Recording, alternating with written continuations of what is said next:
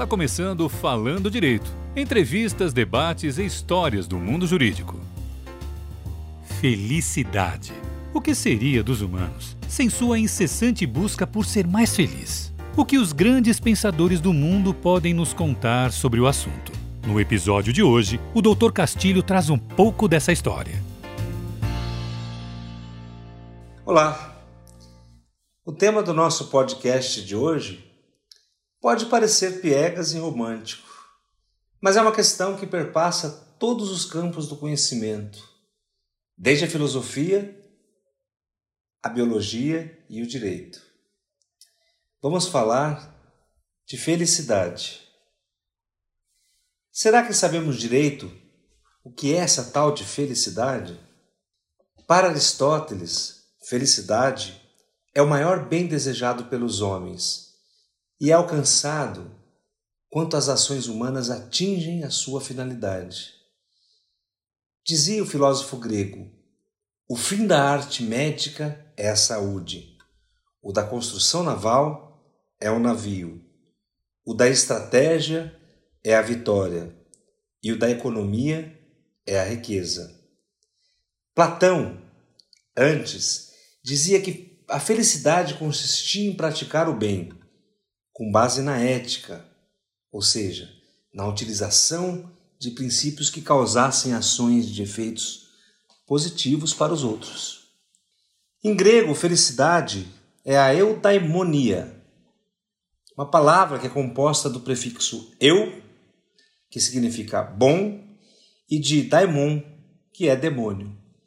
Portanto, na mitologia grega, a felicidade era personificada por uma espécie de semideus ou de gênio que acompanhava os seres humanos. Ser feliz era dispor de um bom demônio, o que estava relacionado à sorte de cada um. Transpondo para a crença atual, seria como contar com um anjo da guarda. Sobre a felicidade, há mais perguntas do que respostas. Felicidade será algo ligado à natureza de cada pessoa? Algo que a biologia explique? Uma espécie de aptidão? Será que existem pessoas que, pela genética, são predispostos a serem felizes? A ciência fala de quatro hormônios que levam à euforia, ao bem-estar e ao bom humor, que são chamados de hormônios da felicidade, que é a endorfina, a dopamina, serotonina e a ocitocina. Esses hormônios estão presentes em nosso organismo, mas precisam também estar equilibrados. E se consegue isso pela boa alimentação, por exercícios físicos e, claro, ausência de estresse. Mas só isso não basta para que uma pessoa seja feliz. A própria ciência não encontrou a receita perfeita da felicidade. Mas para a ciência, uma coisa é certa: a felicidade é contagiante. Há uma lógica de contaminação pela felicidade, conforme um estudo realizado pela Universidade da Califórnia, no campus de Riverside, conduzido junto a 4.739 pessoas. Com a ajuda de questionários, psicólogos constataram, ao longo dos anos, que as pessoas cercadas por indivíduos felizes se tornavam, por sua vez, mais felizes, e que o inverso ocorria no caso de estarem cercadas por indivíduos tristes. E o estudo concluiu outra coisa.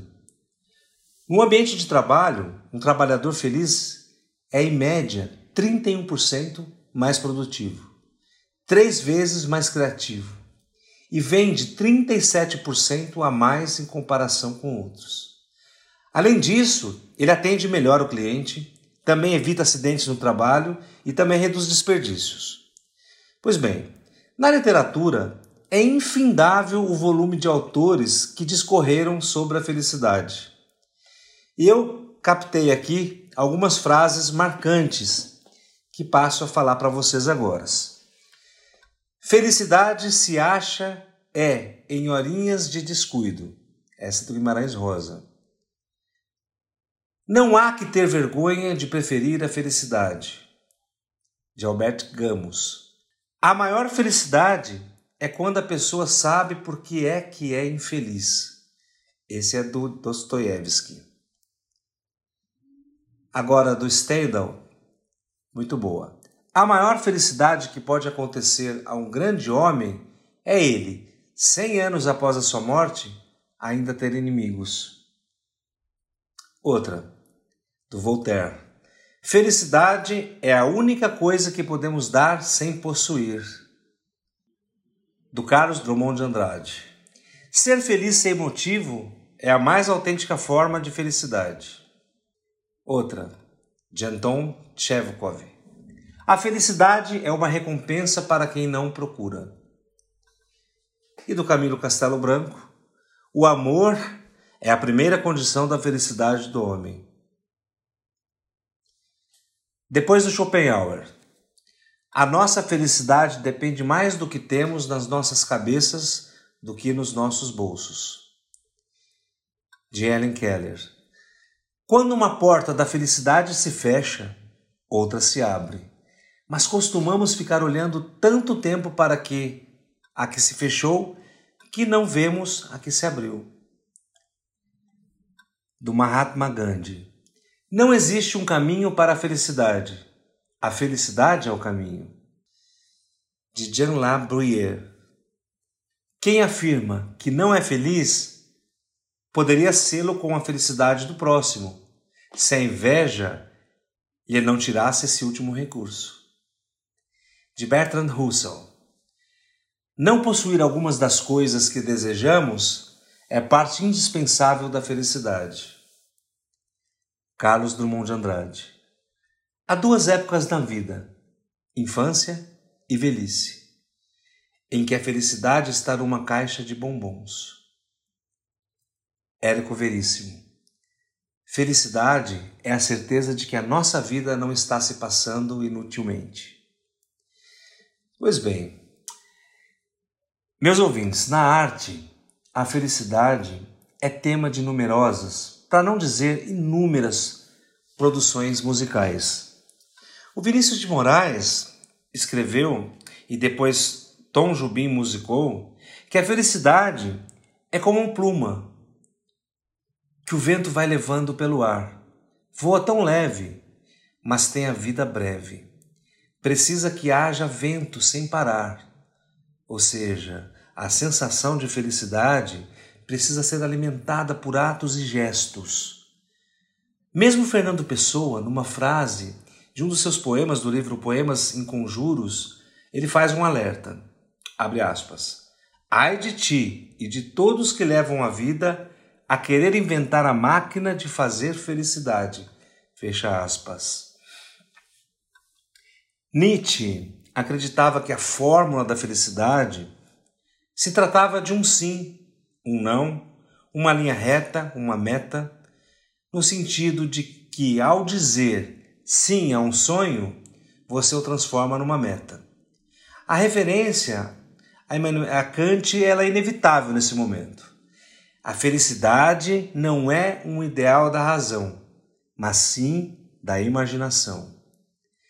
Claro está meus ouvintes, que a felicidade não é um conceito de psicologia, sociologia ou economia. É um valor racional. E por isso, a felicidade é um problema da filosofia. O Toquinho compôs a canção Receita de Felicidade. A letra é de uma delicadeza muito bonita e aí está uma possibilidade. A beleza pode ser um sinônimo de felicidade? Será? O poeta Vinícius de Moraes não achava. Lembram-se da frase dele? As feias que me desculpem, mas beleza é fundamental. Claro que se trata de uma brincadeira, para puxar o assunto da estética.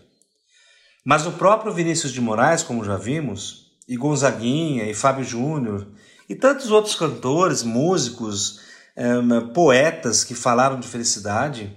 E quem não lembra da canção O Happy Day, de um comercial de margarina? Conheço gente que dança e canta ao assistir o comercial. E conheço até gente que chora. Então já sei, felicidade é emoção? Ou talvez não seja. O homem contemporâneo, talvez procurando encontrar uma evasão espiritual para as questões que o torturam, cansado do noticiário que privilegia a ambição e o egoísmo, volta-se esperançoso para o irreal, para o fantasioso e sonha. Este pode ser o caminho da busca da felicidade, alcançar tempo e geografia em que não haja lutas ou perdas. A Joiciane Bezerra de Menezes, da Universidade Federal de Pernambuco, e Rogério Sparentoni Martins, da Universidade Estadual de Campinas, produziram um trabalho muito interessante, publicado na revista Novos Estudos Jurídicos.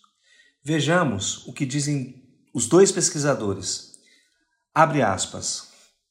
A felicidade, na história recente, é utilizada como importante indicador para aferir o desenvolvimento econômico de uma nação sendo qualificada pela Organização das Nações Unidas em resolução específica como um objetivo humano fundamental que deve ser contemplado nas políticas públicas dos Estados.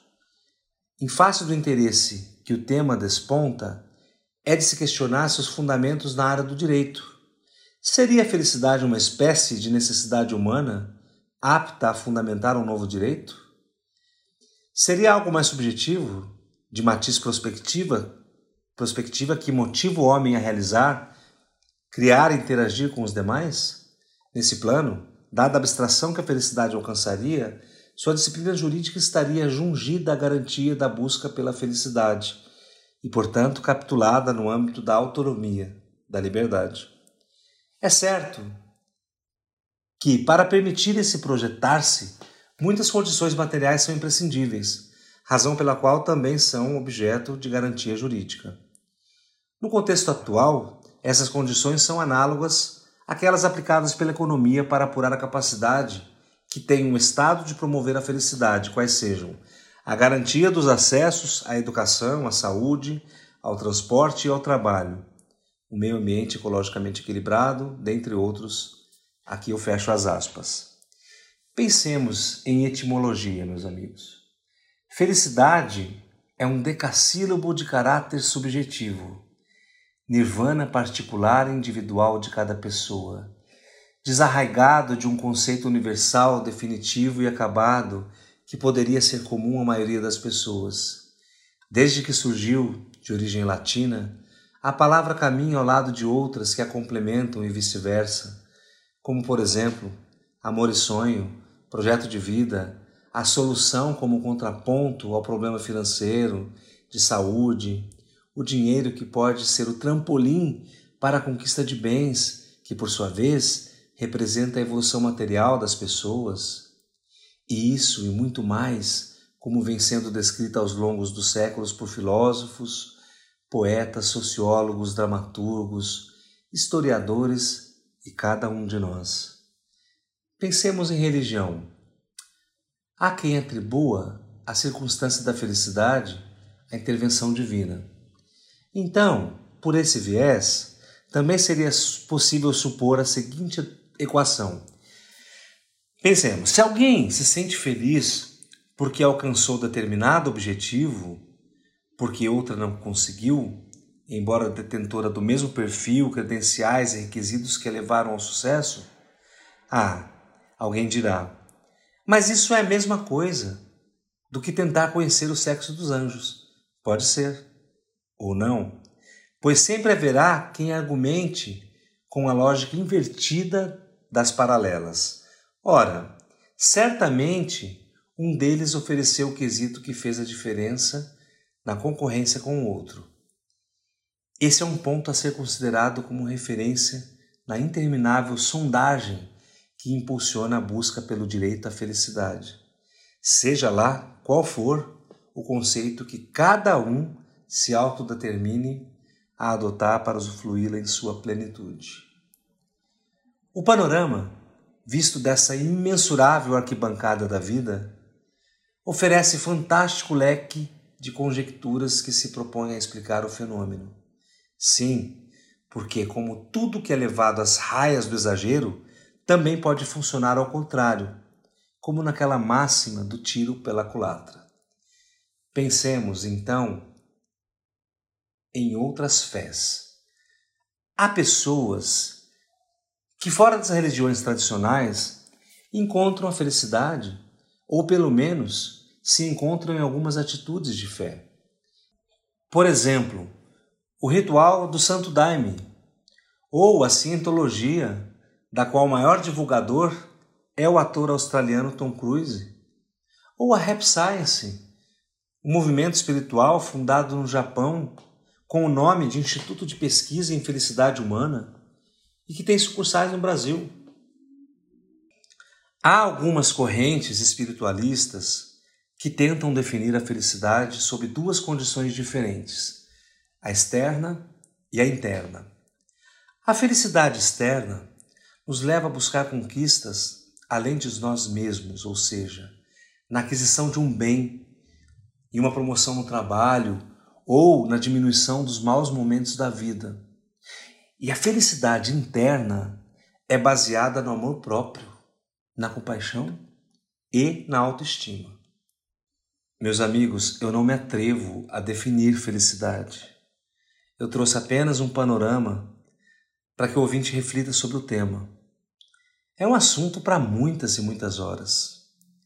O que eu recomendo é buscar na boa literatura o que pessoas sábias escreveram, porque para mim a felicidade está na busca. Mas eu digo também que a felicidade é o amor sentido. Um abraço a todos vocês e até a próxima. Obrigado por ouvir Falando Direito. Entrevistas, debates e histórias do mundo jurídico. Até o próximo episódio.